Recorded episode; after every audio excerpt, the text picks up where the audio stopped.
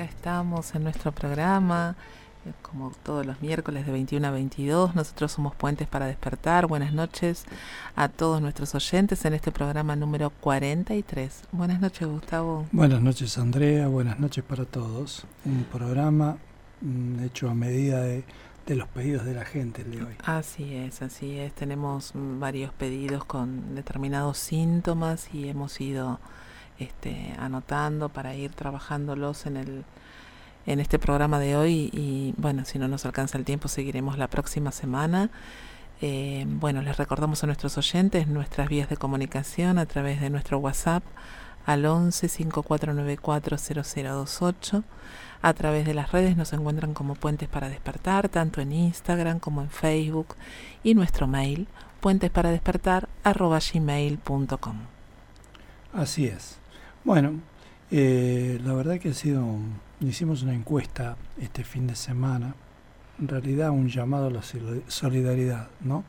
Para que eh, cada uno de los que quisiera mandarnos una consulta o una pregunta a través de un síntoma, lo hiciera sin ningún tipo de, de prejuicio ni ni, ni de impedimento. Y hemos recibido eh, una cantidad de preguntas de lo más variada. Así que en principio vamos a empezar este, por un síntoma raro, por un, por un síntoma eh, poco frecuente. Aparte con un nombre bastante complicado. Sí, totalmente. Ahora asusta, vamos a, asusta leerlo. Vamos a explicar un poco cómo, cómo, cómo, qué hacemos cuando aparece una cosa como esta en nuestro universo de, consultor. Entonces, este, cómo recurrimos y qué, herramientas tenemos a disposición. Laura eh, nos acercó la primera pregunta y que tiene que ver con la papilomatosis reticulada y confluente, conocida también como síndrome, de Guggerat-Cortot. Eh, perdón por mi francés, pero no, no es una lengua que domino, ni siquiera la castellana, así que imagínense la francesa. Bueno, eh, ¿qué hacemos cuando aparece un síntoma de estas características tan poco frecuente? En principio lo que vamos a hacer en Humano Puente contamos con una gran ventaja, que es tener un grupo de Facebook eh, donde están más de 2.500 consultores, ya de 20 países diferentes del mundo, que publican eh, permanentemente sus trabajos, sus casos, sus consultas. Y lo primero que hacemos cuando nos encontramos con un síntoma como esto, vamos a ese lugar para ver si hay antecedentes de este, de este síntoma. No lo había. Eh, en segundo lugar, lo que hacemos es recurrir a nuestra bibliografía. Tenemos cuatro diccionarios de, de decodificación biológica para encontrar el síntoma y ese síntoma no estaba. Eh, por último, lo que tratamos de saber es, a través de la medicina tradicional, de qué se trata. Una vez que sabemos de qué se trata y cuáles son eh, los síntomas observables, este es un síntoma de piel, eh, vamos a ir a buscar los anclajes. ¿Cómo los buscamos? a través de las evidencias físicas que nos presenta nuestra biología y nos da la oportunidad para encontrarlo. ¿Qué quiero decir con esto? Que si llamamos, si sabemos que es un síntoma de piel, ya en principio nos va a empezar a mostrar que es un síntoma de contacto. Todos los síntomas de piel tienen que ver con el contacto, tanto con un contacto en exceso o con un contacto en falta. Así es, Gustavo, y aparte también nos remite a un conflicto que tiene que ver con el hombre moderno. Bueno, a quienes nos siguen y escuchan nuestros programas, eh, saben que siempre les hemos contado que nosotros estamos regidos por un tallo cerebral, que es el que va a estar por sobre todas las cosas, siempre, siempre, siempre, tratando de que nosotros por sobre todas las cosas sobrevivamos, no importa cómo, no importa si somos felices, si esa sobrevivencia eh, es alegre, estamos bien, la pasamos bárbaro. No, solamente le importa que nosotros seamos exitosos como especie. Ese tallo cerebral pertenece a, a ese hombre antiguo, al hombre primitivo, donde esa una especie como si fuéramos mamíferos. Exacto, esa especie. El mamífero, mamífero, mamífero primitivo. Exacto. Y ahí están anclados todos los síntomas que están relacionados con esa supervivencia, que tienen que ver con tomar agua, alimentarse, respirar, que es la primera de todas, porque si dejamos de respirar nos morimos, y reproducirnos. Y todas las demás funciones van a estar relacionadas con este tallo cerebral. Y esta es de una etapa posterior que está por encima del tallo cerebral que justamente tiene que ver con la protección. Y si nosotros hacemos una analogía de lo que es la piel, ¿sí? La piel recubre todo nuestro cuerpo para protegerlo. Entonces, ya sabemos que estamos hablando de un síntoma de protección. O de contacto. o este de contacto en este caso. Es la piel externa. Eh, cuando, cuando hablamos de dermis, que es la piel interna, vamos a hablar más de protección. Cuando hablamos de epidermis, vamos a hablar de contacto. Lo que pasa que, bueno, esta patología en particular, además de tener unas manchas que ahora les vamos a contar, también se forman como una, una especie de pápulas, ¿sí? Que son como pequeñas inflamaciones donde la piel se pone prominente, ¿sí? se inflama y ahí sí ya estamos hablando de una parte que tiene que ver con la protección, ¿sí? porque es más profundo y yo qué estoy haciendo en este caso, creándome más piel que sobresalga de digamos de la línea de nuestra piel de por, por sobre esa piel como si fueran pequeños escuditos que estoy poniendo. Por eso nos remite a un tema de protección. Exactamente. Y como decía Andrea, eh, nuestro cerebro está dividido en dos partes.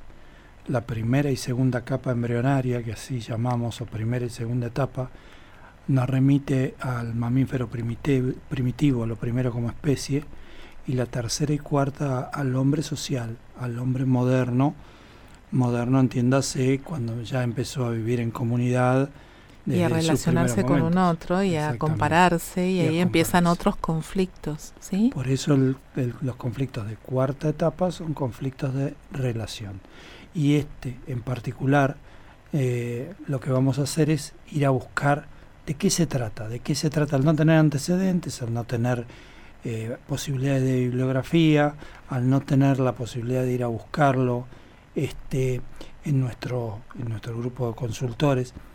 Eh, recuerden que un consultor de humano puente tiene esta gran ventaja respecto de otras terapias con respecto a, a otras corrientes, perdón, con eh, respecto a que puede tener un, manejo de información, realmente un diccionario vivo de, de, codificación biológica y emocional en ese grupo de consultores donde estamos publicando los casos diariamente. Esto se lo comentamos por si en la escucha no solamente hay gente que no que no está en el camino de, como consultor, pero también puede ser que esté en el camino, pero si sea consultor de otras corrientes.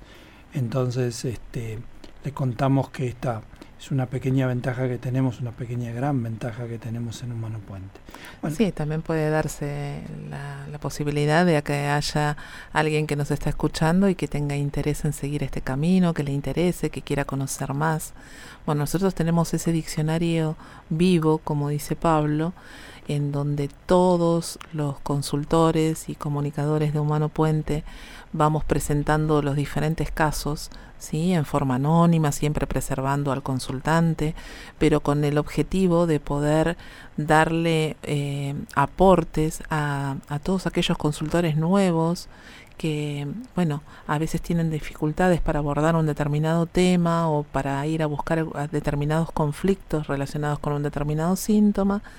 Y este diccionario es una puerta inmensa para poder ir a ayornarse de, bueno, de todos esos significados y esos aportes que, que ayudan tanto al momento de una consulta. Por otro lado, los anclajes siempre van teniendo determinados matices que para nosotros son muy enriquecedores poder ir tomando nota de esos matices porque todos no son iguales. Entonces, eh, al, al, la sintética información que uno puede obtener en un diccionario, nosotros la podemos enriquecer con los matices que podemos encontrar en Facebook.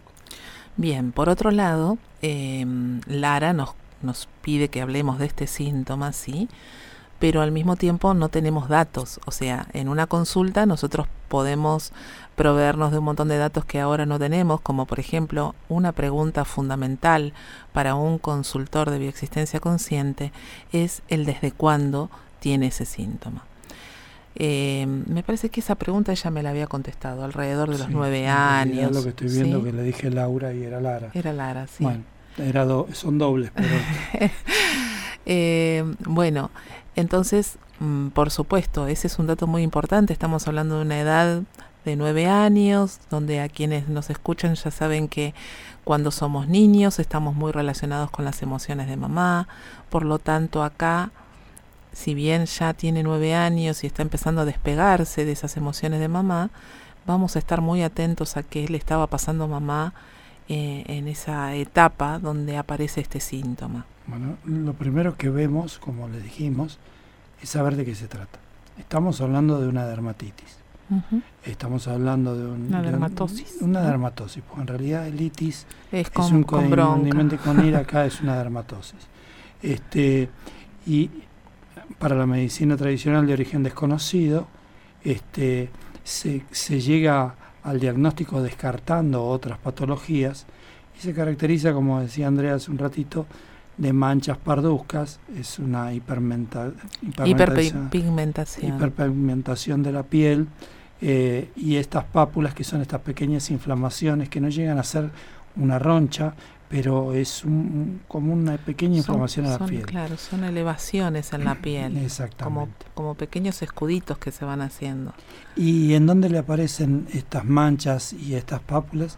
Eh, en general en el síntoma, en el síntoma en general suelen aparecer en el cuello, en la parte superior del tronco y en las axilas. En este caso en particular aparecen en cuello, aparecen en en la parte abdominal, en la parte alta abdominal y en la parte interior de los codos, en la parte interna de los codos. Sí, eh, por eso quería que, que, vayan prestando atención a las zonas donde aparece, porque eso también nos va a dar un hilo conductor de a dónde nos está llevando el síntoma, ¿sí? Cuello, vientre y en la parte interna de los codos, o sea, en donde se dobla el brazo, en donde se dobla para poder levantar a alguien, hacerle upa, abrazar. ¿sí? O para llevar del brazo a alguien, como se usaba uh, antiguamente. antiguamente. Yo soy así, antiguo todavía, llevo de brazo. Este, pero bueno, eh, independientemente de esto, vamos tomando nota. Piel, contacto, en este caso hay una pequeña erupción, así que también podemos hablar de algo de protección. Este, estamos hablando de mancha, hay una mancha, eh, hay que ir a buscar el significado de por qué cuando una piel se mancha, qué es lo que nos quiere decir. nos manchamos para diferenciarnos siempre, o nos, ya sea por bien o por mal. Este, y eh, estamos hablando de los lugares, de los lugares específicos donde aparecen. En este caso aparecen en la parte interna de los codos. Cuando una mancha aparece o cuando una afección de piel aparece en la parte interna, es algo que quiero atraer. Y cuando aparece en la parte externa, es algo que quiero repeler. Esto es algo que nosotros tenemos que tener en cuenta muy, muy claramente. Y, la, y la, afección en la piel nos cuenta de ese eh, sentir donde si me tocan, existo. Y si no me tocan, no existo. Tengo esa sensación de ser abandonado, tengo la sensación de ser excluido. Por eso a veces la piel en determinadas patologías se escama, como no tiene dedos, como no tiene manos, se escama como para atraer, para mostrarnos que está extrañando el contacto de esa persona que hoy no está o de esa persona que desearíamos que estuviera al lado nuestro, que está al lado nuestro pero no tiene ningún tipo de expresión de contacto con nosotros. Bien, y cuando hablamos de mancha, como decía Gustavo, que puede ser para diferenciarnos, también puede ser que lo hayamos vivido como un conflicto, como un conflicto de haberme sentido sucia, manchada, marcada. Obviamente siempre vamos a tener en cuenta la zona, vamos a tener en cuenta la entrevista que vamos a tener con ese consultante, qué estaba pasando en ese momento de su vida, porque sabemos que esta historia obviamente tiene que ver con su contemporaneidad, pero no puede no estar la historia en su transgeneracional. Como les decimos siempre, lo que vamos a encontrar hoy es una réplica de ese gran terremoto que ya pasó más atrás. Por lo tanto, esa historia también está más atrás. Y vamos a ir a buscar ese conflicto siempre relacionado con esto que les estaba explicando recién Gustavo. Es, el pie, es la piel, es el contacto, entonces hay que ver cómo fue ese contacto para que hoy aparezca una mancha, ¿sí? Y al mismo tiempo, si aparecen estas protuberancias, si lo estoy viviendo como un contacto que me tengo que proteger de algo. Sí, presten la atención a las zonas, la zona de la garganta, este, zona donde eh, suelo posiblemente sufrir agresiones, la zona del estómago, también puedo sufrir algún tipo de contacto de frente, que puede ser peligroso o no, la mancha, ya nos va dando un, tinte hacia dónde tenemos que ir a buscar esa historia, esa historia que seguramente es desde mamá hacia atrás en el transgeneracional. Y una cosa más que nos estábamos olvidando, que no es este caso, pero estemos siempre atentos a esas manchas. Sí, no, es cierto, no, lo sabemos, pero estemos atentos a estas manchas que se acentúan o se atenúan con el sol. El sol, como dijimos en otros, en otros programas, eh, su simbolismo es el Padre. Eh, recuerden que para muchas civilizaciones antiguas el Padre Sol era el Padre de los dioses, como en el caso de Ra en Egipto, y, y eso tiene que ver con que extrañamos a papá o rechazamos a papá de acuerdo a lo que nos pase con esa mancha. Sí, así que si Lara nos estás escuchando, seguramente eh, esto que estamos contando y este relato que estamos haciendo, desde el no conocer exactamente tu historia y, bueno, un montón de detalles que, que sí necesitamos en una consulta, eh, seguramente haya cosas que, que te están resonando. Esto de, del padre, del padre sol, cuando estamos con un conflicto que está relacionado con la piel, siempre preguntamos en consulta si ante la presencia del sol es, ese síntoma se agudiza o al contrario se calma, porque hay algunas personas que tienen determinados síntomas en la piel que cuando se exponen al sol, esa afección se va como sanando. Entonces quiere decir que no hay conflicto, al contrario, necesita del Padre para sanar ese, ese síntoma, ¿no es cierto? Yo arriesgo una, una situación como de, de, falta de contacto, de necesidad de contacto. Imagino un, un niño prendido del cuello de la madre, apoyado sobre el vientre y, y, y, así llevándolo de los brazos, porque todas esas partes del cuerpo coinciden con esta situación y con esta mancha.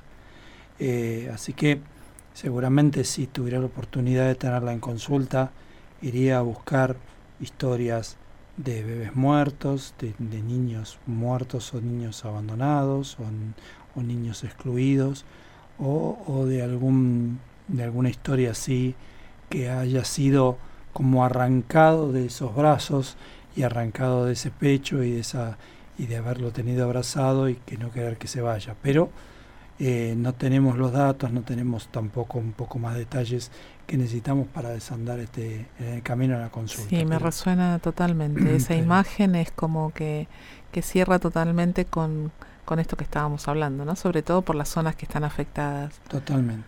Bueno, eh, Nancy se nos, nos, nos contactó por algo ah, mucho más general que lo anterior. Nos pidió que habláramos de síntomas de garganta.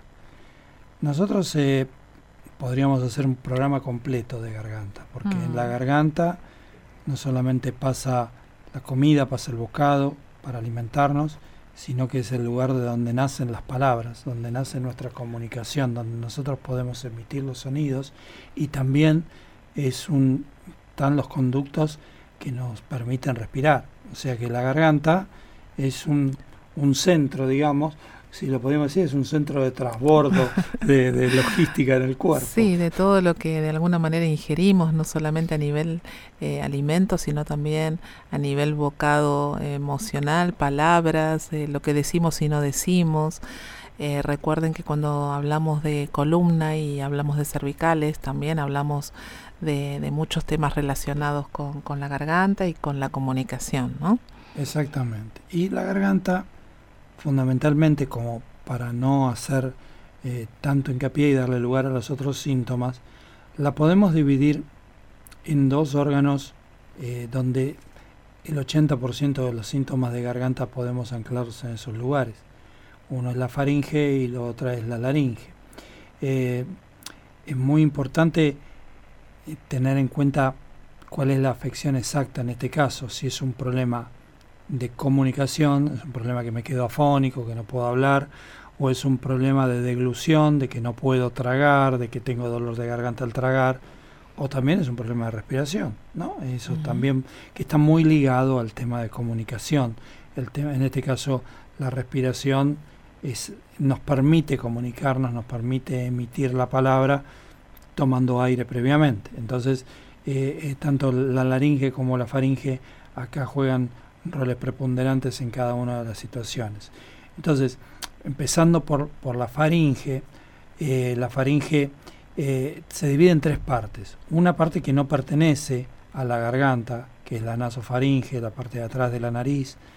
La segunda parte, la parte media, tiene que ver con la orofaringe, que es la parte que está situada atrás de la campanilla, que ya sí forma parte de la, de la garganta y la otra es la laringofaringe, es la parte final de la faringe, la parte que se comunica con la laringe.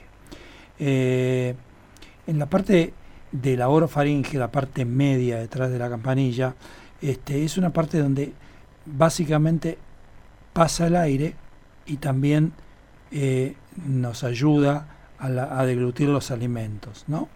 La laringofaringe en este caso, que está más en contacto con la epiglotis y con la laringe, ya es un, lugar más, más profundo en nuestra garganta. Entonces, de acuerdo a cómo sea el conflicto, vamos a, y el lugar donde, donde se aloje el conflicto, vamos a hablar de algo que quiero tragar y me lo sacan de la garganta, entonces lo veo con mucha ira, o algo que ya tragué, pero no lo puedo digerir.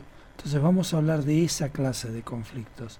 Eh, entonces, podríamos hablar de que en general son conflictos asociados a atrapar ese bocado o a escupir ese bocado. Claro, a rechazar ese bocado. Exactamente. Que no solamente puede ser un bocado a nivel alimento, ¿sí? Acuérdense que también a través de la boca, a través de nuestra garganta, a través de la laringofaringe, como decía recién Gustavo, eh, con la epiglotis, que es la que de alguna manera cumple la función de, de regular, de, regular, de abrir o, cerrar. Sí, acá estamos hablando de un cierre para que no se vaya por el otro cañito, diríamos en el barrio. Para que no se vaya por otro cañito el, alimento.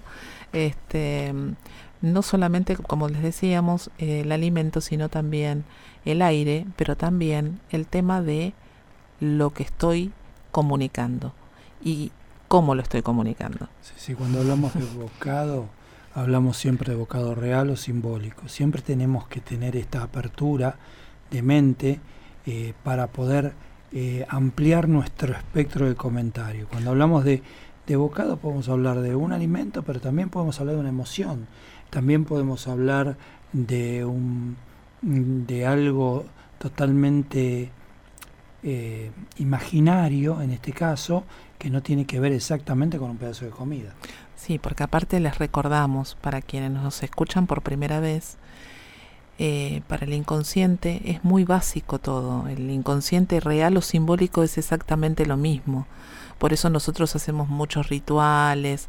Eh, por ejemplo, cuando hay no nacidos, hacemos toda una ceremonia para integrar a esos no nacidos, haciendo un entierro con una piedrita, poniéndole un nombre, incorporándolo a nuestro clan, reconociéndolo, porque para el inconsciente toda esa ceremonia que estamos haciendo lo relaciona con un entierro real y lo toma de esa forma.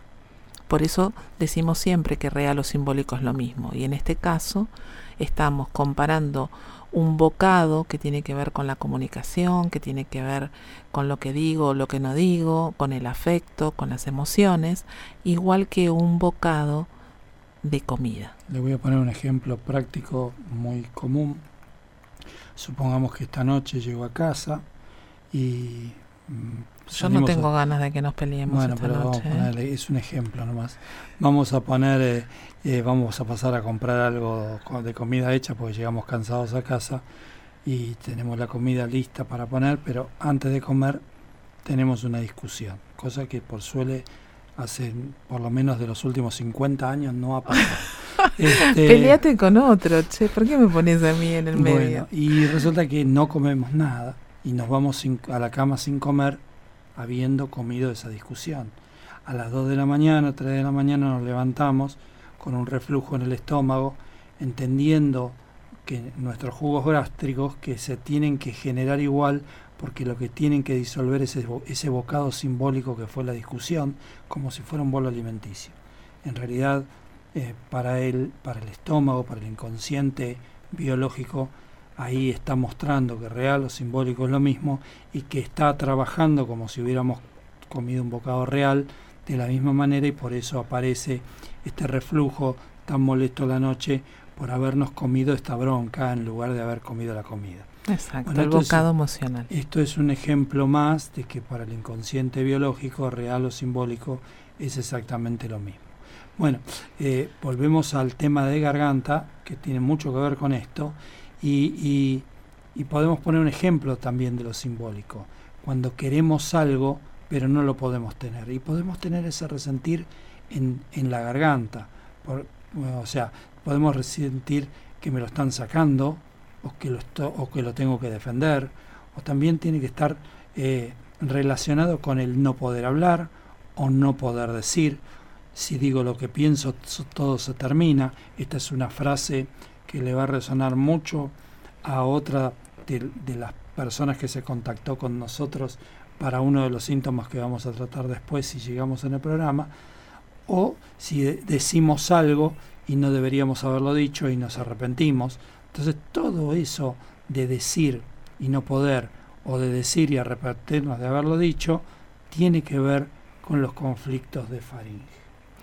Por otro lado, les recordamos también que todos aquellos síntomas que terminan en itis nos están remitiendo a síntomas que están relacionados con la bronca, con la ira, como en el caso de la faringitis. Esto que estaba hablando Gustavo recién, le tenemos que sumar la rabia, la bronca por no poder decirlo, por tener que tragármelo, porque tener que aguantármelo, porque si lo digo explota todo, entonces mejor me tengo que callar la boca. Y ahí entonces sabemos que además de este conflicto que estamos detallando, también tenemos ese condimento especial que es esa bronca que me estoy guardando. Exactamente. Cuando esa bronca, cuando esa faringitis se transforma en un síntoma crónico, tenemos que buscar en nuestro día a día, en nuestro grupo familiar, en nuestra presencia diaria, quién, quién es esa persona, que, cuál es esa actividad la que no podemos expresar lo que tenemos que expresar, porque si no, corremos riesgo de quedar afuera del clan, de ser abandonados o de ser excluidos. De ser excluidos o de corremos riesgo de no recibir el alimento necesario como para poder seguir viviendo y corremos riesgo de muerte.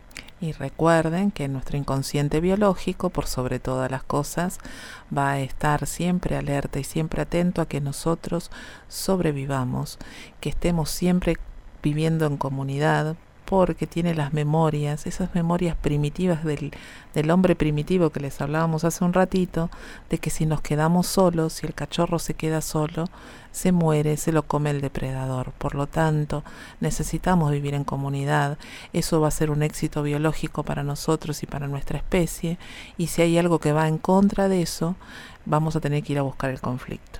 ¿Cómo nos damos cuenta que en una faringitis tenemos que hacer hincapié en la comunicación o tenemos que hacer hincapié en el bocado. Muy fácil, por lo general en una faringitis o en un conflicto de faringe aparece un condimento adicional que es la fonía, que es la pérdida parcial de voz. Y ahí sí vamos a ir de lleno a los conflictos de comunicación, donde vamos a pensar que esa persona tiene un conflicto por hablar lo que no debe, eh, por, porque no importa que siempre que diga lo que diga, porque siempre va a estar mal, siempre va a sentir que dice cosas que no tiene que decir, porque se siente engañada con, con la palabra que recibe del clan familiar, porque está pendiente siempre de lo que tiene que aguantar, de lo que tiene que recibir de mensaje, o sentir eh, que mejor es guardarse las palabras porque en, el fondo de la garganta, porque aunque grite nadie lo va a escuchar. Todos estos conflictos que tienen que ver con la impotencia, con la impotencia de decir o de escuchar o de tener que escuchar lo que no quiero escuchar, van a redundar en algo que nuestra biología va a decir, ¿para qué voy a gastar energías en, el, en la palabra si es inútil, si no tiene sentido, si, si es algo que por más que lo diga y lo exprese, no va a llegar a buen puerto, ya tengo el resultado final de, la situación, entonces no... O no, va a ser escuchado, no va a ser tenido en cuenta. No gasto energías en decirlo. Eso eh, también es un conflicto eh, de separación, ¿no? de separación de, de, personas que, que, no escuchan lo que yo digo. Entonces se viven de un, una, una fonía, viene a mostrar, a traernos una historia de separación, de separación transgeneracional, de personas que estaban en un entorno y no escuchaban lo que hoy mi ancestro con quien estoy relacionado decía. Y hoy yo tengo la fonía. Ese famoso ejemplo que pone Pablo siempre, que andamos caminando con un balde en el desierto, que no sabemos para qué, y resulta que el que se había muerto de sed era el abuelo y los, el balde hoy lo tenemos nosotros. O, nacemos con el paraguas, como dice él, porque más atrás alguien este, se murió inundado por exceso de lluvia o no, tenía cómo cubrirse o protegerse. No traigamos el ejemplo. No, no, porque parece que hoy se viene una tormentita así media importante. Este, pero bueno, nos va a dejar llegar tranquilos a casa, así que... Muy bien. Eh, el, el, otro, el otro gran conflicto de garganta se sitúa en la laringe. La laringe es, es, ese órgano que comunica, la faringe con la tráquea. O sea, ya estamos hablando de la garganta inferior, es donde se encuentran las cuerdas vocales, en, su parte superior está la epiglotis. Te estás quedando difónico. Sí, sí, que protege las vías respiratorias del, de las posibles entradas de, de sólidos, como le habíamos explicado antes, y son conflictos que tienen que ver con el miedo, con el miedo referido a la comunicación, a los mensajes que no se transmiten. Son, son enfermedades relacionadas con el miedo que uno tiene en el mensaje o el miedo que tiene de que ese mensaje que uno da no llegue al lugar donde tiene que llegar. En situación de, pánico, eh, porque es un conflicto que se vive en femenino y ahora les vamos a explicar por qué. En situación de pánico solemos quedarnos mudos, eh, o sea, solemos no poder pronunciar palabras cuando el miedo, cuando el miedo nos supera. Que es un conflicto, Andrea, para que le expliques a la audiencia, un conflicto vivido en femenino en este caso. Y sí, donde tenemos que guardar silencio para escondernos del depredador, justamente de eso está hablando. Este, y acá Gustavo parece que, que se tiene que callar la boca porque se le está yendo la voz despacito y no lo voy a decodificar al aire, por favor. yo, este... yo estoy reparando mi, mi, mi deco de hoy gracias a, mi consultora, a quien no voy a nombrar, este, pero, pero bueno, eh, pasa por ahí. bueno, sí, porque la verdad que les queremos contar a nuestros oyentes que obviamente nosotros también vamos a consulta y mañana me toca a mí. Hoy le toca a Gustavo, mañana me toca a mí, así que bueno, también entramos en esos estados vagotónicos este, con determinadas características a nivel físico, ¿no? ¿Cómo se viviría un miedo? En, femenino ya lo explicamos, nos quedamos callados, escondidos para que el, depredador no nos, no nos conozca, o no nos reconozca, o no nos ubique, nos encuentre, no nos, encuentre, nos escondemos. Lo vivimos en masculino cuando salimos a enfrentarlo a los gritos, cuando tenemos ahí al tigre delante y en lugar de, escondernos y callarnos la boca, le pegamos un rugido más fuerte que él y hacemos que el, que el tigre se espante, digamos, podría ser, ponele. Este, bueno, eh, ese es un miedo vivido en femenino y el miedo y el conflicto de laringe nos dispara ese miedo vivido en femenino. Algo que nos deja sin respiración, en silencio. Es un conflicto de muerte súbita. Creemos que ahí, si no nos callamos, nos morimos en el momento. Y quiero gritar, pero el miedo, el miedo no me deja gritar, no me deja expresar, no puedo expresar mi drama y tampoco puedo encontrar la forma de salir de él. O sea, estoy en un rulo donde no puedo decir, pero tampoco me puedo escapar. ¿Y qué pasa con, con la memoria transgeneracional? Porque acá, en la naringe, vamos a encontrar los conflictos transgeneracionales que tienen que ver con el cuello, que tienen que ver con los ahorcamientos, que tienen que ver con los ahogados y tienen que ver en la etapa uterina con las vueltas de cordón que tienen los bebés por nacer. Exacto, puede remitirnos alguna alguna emoción relacionada con algún bebé que haya muerto justamente ahogado eh, dentro de la panza de mamá por tener alguna vuelta de cordón.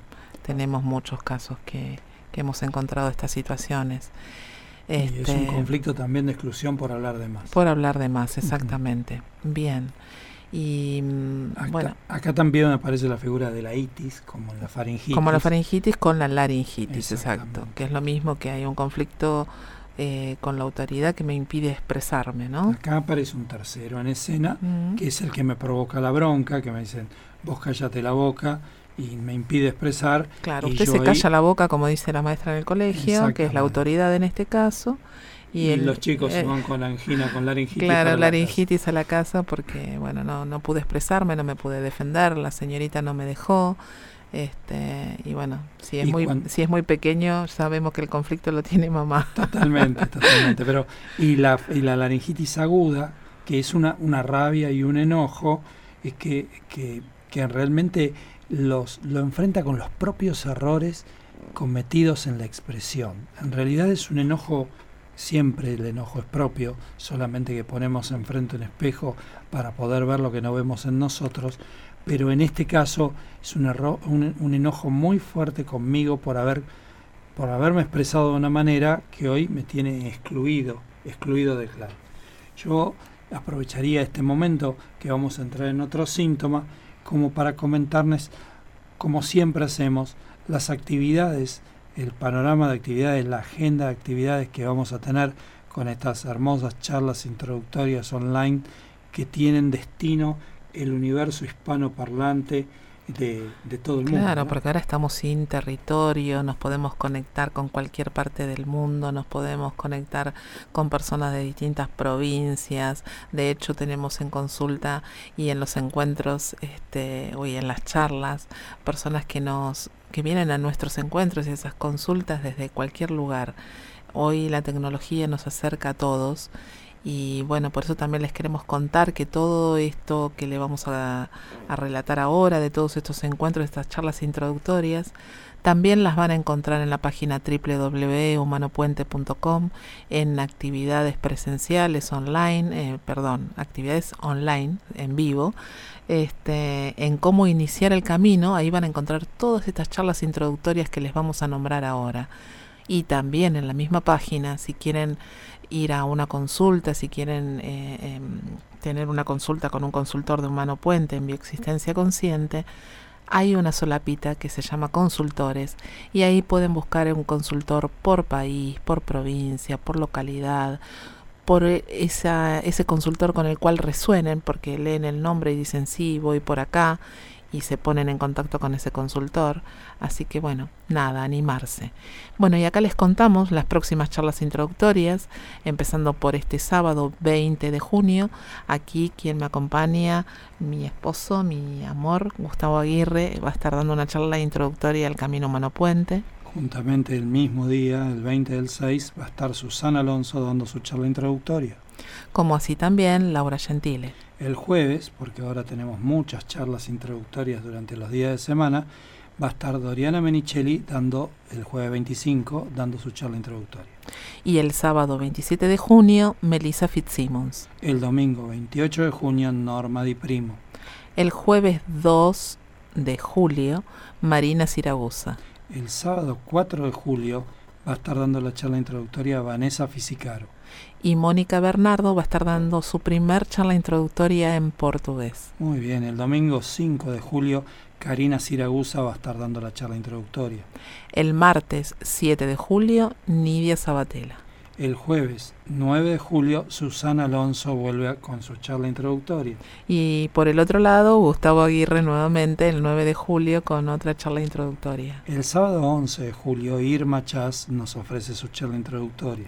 Y el sábado 18 de julio, Florencia Ceruti y Anabela Polenta van a dar su charla introductoria ese mismo día. Obviamente por separado, ¿no?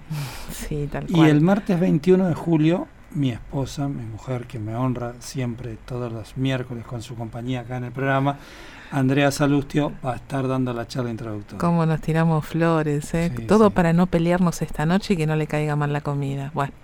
Seguimos, seguimos. El viernes 24 de julio, Vanina Cosentino. Y cierra el, el mes de julio, Patricia Roncal desde Bolivia, el viernes 31 de julio dando su charla introductoria. Bueno, muy bien. Y les recordamos entonces a nuestros oyentes nuestra vía de comunicación a través de nuestro WhatsApp al 11 5494 0028.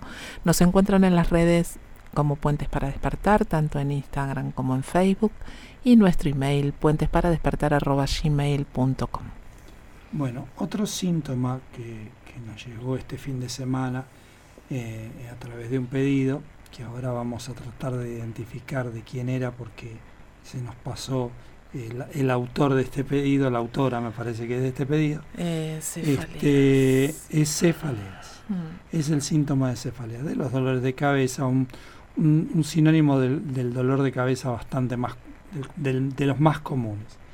La mayoría de las, de las cefaleas tienen que ver con con, cefaleas primarias, que no, que no estamos hablando de cefaleas primarias las que no están asociadas con ningún otro síntoma. Por ejemplo, sé que en este último trabajo que estuvimos desarrollando y que donde tenemos el honor de haber sido la primer corriente en el mundo, de haber encontrado el anclaje emocional de la histaminosis. La histaminosis es una de las causas más importantes de los dolores de cabeza, ya sean migrañas o cefaleas, este, más del 75% de las migrañas y cefaleas tienen que ver con conflictos de histamina.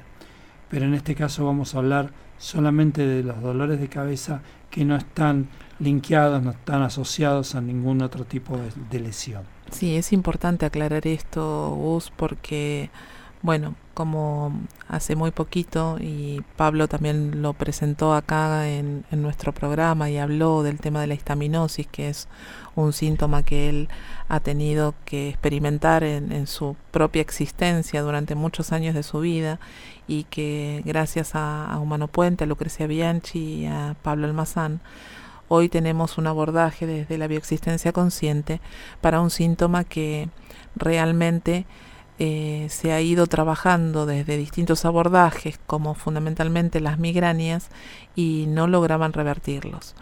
Entonces, eh, sabemos que existe la histaminosis, pero no quiere decir que las personas que tienen migrañas o que tienen cefaleas sí o sí tienen que tener histaminosis. siempre recordamos que el abordaje de las cefaleas o de las migrañas primero tiene que ser por cefaleas y migrañas y después, si esto no cede, ir a buscar alguna sintomatología relacionada con ese dolor de cabeza, como muy probablemente pueda ser una, una histaminosis.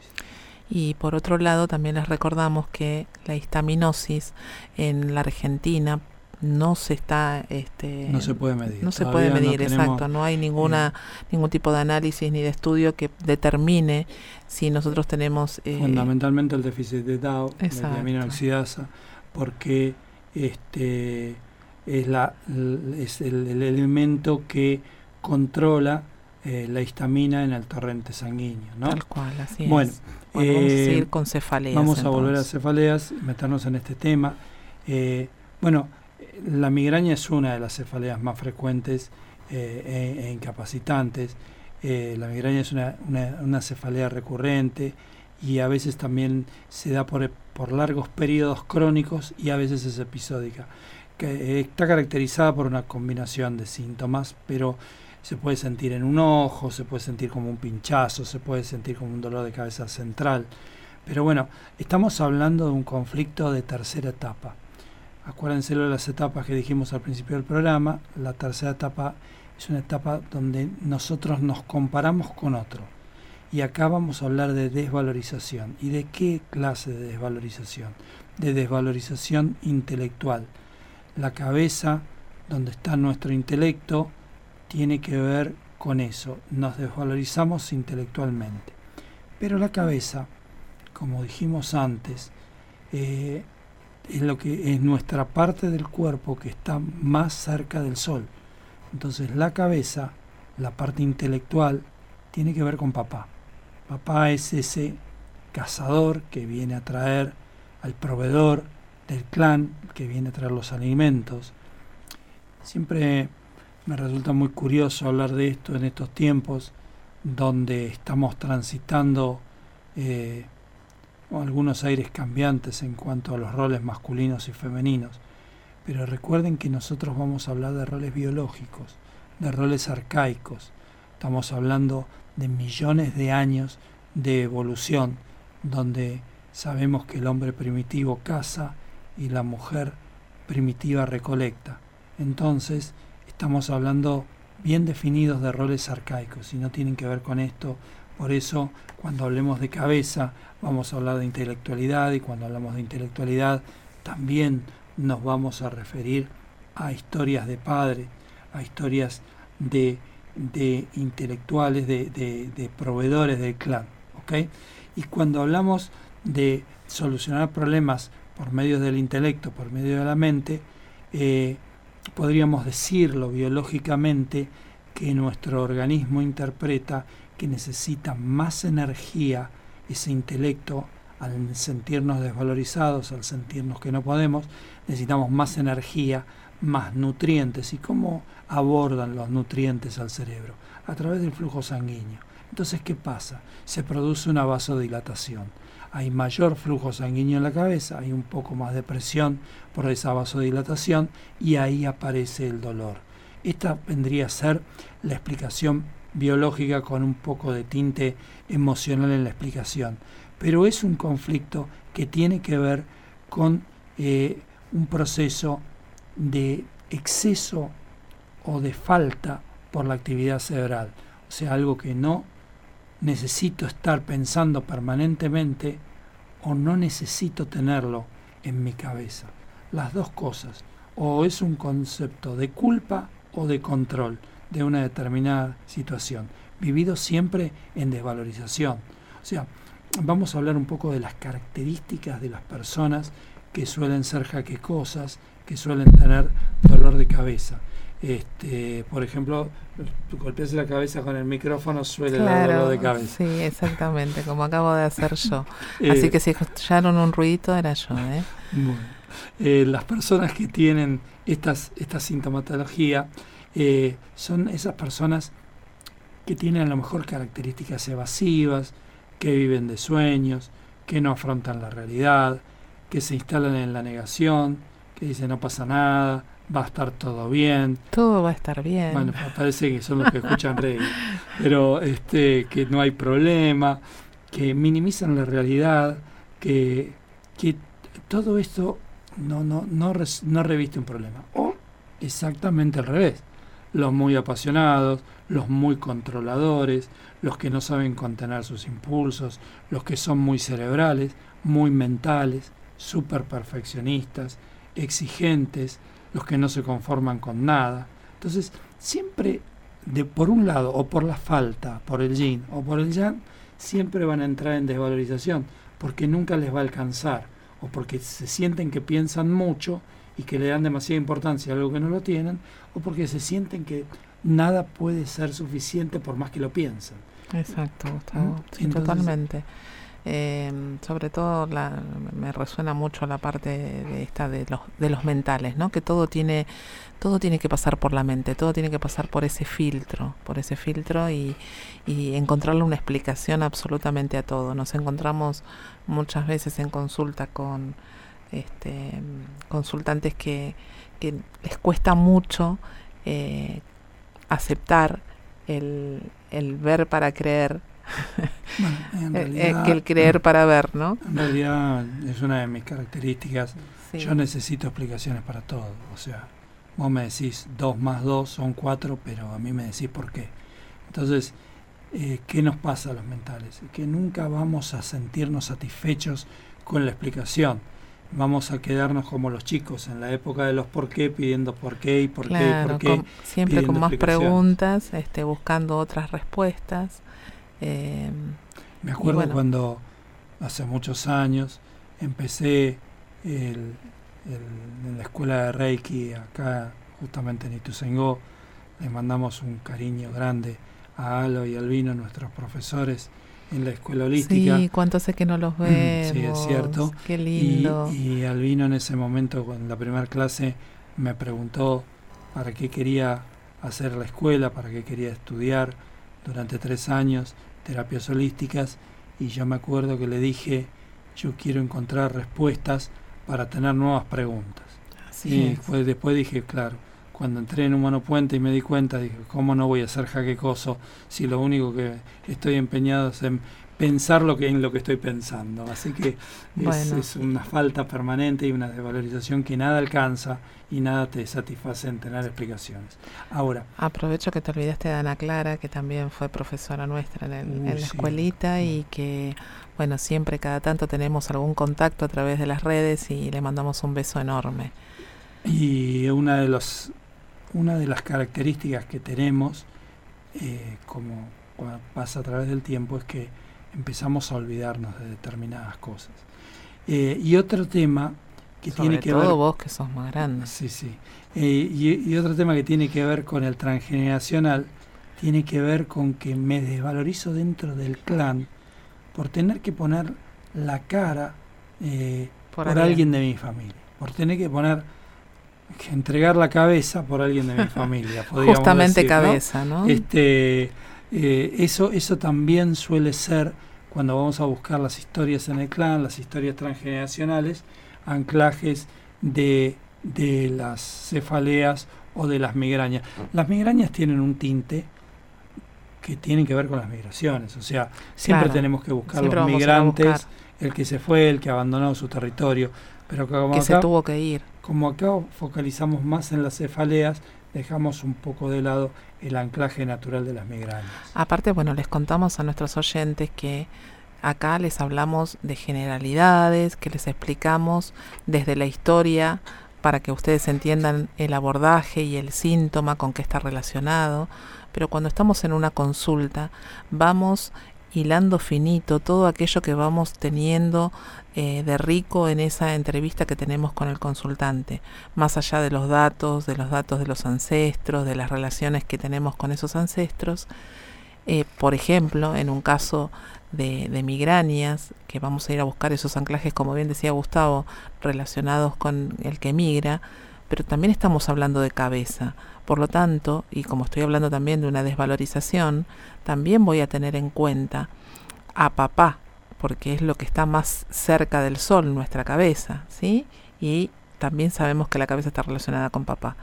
Así que bueno, vamos a ir buscando todas esas cositas pequeñas. Siempre les decimos que somos como investigadores privados, vamos anotando determinadas eh, palabras que nos va diciendo el consultante que Después con todo eso nosotros armamos esas oraciones perfectas para poder hacer el abordaje al momento de, ir a hacer una línea de tiempo, un proyecto sentido o cuando vamos al transgeneracional. recuerden lo que siempre le decimos, no vamos de la historia al síntoma, sino que vamos del síntoma a la historia. Solo de manera didáctica para que puedan comprender la etimología de cada una de estas patologías que estamos charlando en la radio o en una charla, nosotros lo hacemos de manera didáctica contando la historia para ir a buscar el síntoma, pero se trabaja exactamente al revés. Y, y por último les quería recordar que siempre, siempre en estos casos es maravilloso ver cómo sinergiza la medicina tradicional con eh, la práctica de la decodificación, porque nos vamos a encontrar, como nos encontramos a diario, estas historias de gente que se tomaban dos o tres pastillas que no le estaban haciendo efecto y que a partir de que decodifican mágicamente, lógicamente para nosotros, esas pastillas empezaban a hacer efecto. Así que en ningún momento nosotros le vamos a decir desde acá, desde este lugar, desde Humano Puente, que ustedes dejen por ningún motivo de hacerse el análisis, hacerse el estudio, tomar los remedios que corresponden, porque para nosotros la medicina tradicional es una gran aliada en función de que nos permite con mucha precisión conocer el síntoma y las características del síntoma para que nosotros lo podamos decodificar.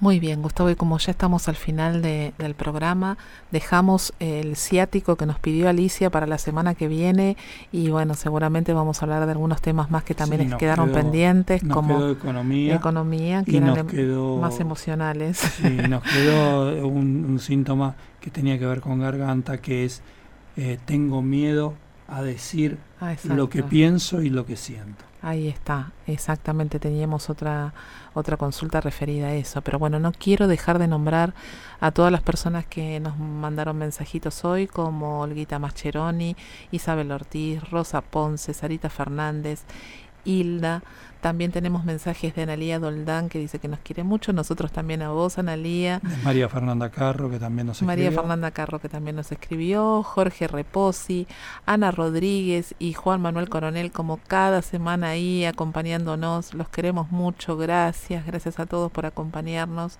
Eh, realmente es un honor compartir con ustedes este este pedacito de tiempo cada miércoles de 21 a 22 en este programa que hacemos con, todo nuestro amor.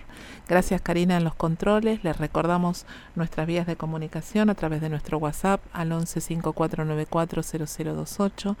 En las redes nos encuentran como Puentes para Despertar y nuestro mail puentesparadespertar.gmail.com Recuerden que a partir del sábado nos pueden escuchar, pueden escuchar este programa en nuestro canal de YouTube en todos nuestros formatos de podcast y fundamentalmente les volvemos a reiterar el pedido que vamos a hacer este fin de semana porque el programa va a tener una continuación el miércoles que viene con los pedidos de la gente que el que quiera acercarnos a algún pedido en particular o tratar alguna temática los vamos a estar esperando este fin de semana para poder eh, agendarlos e incorporarlos al programa que Así es, por eso siempre les recordamos a dónde nos pueden ubicar.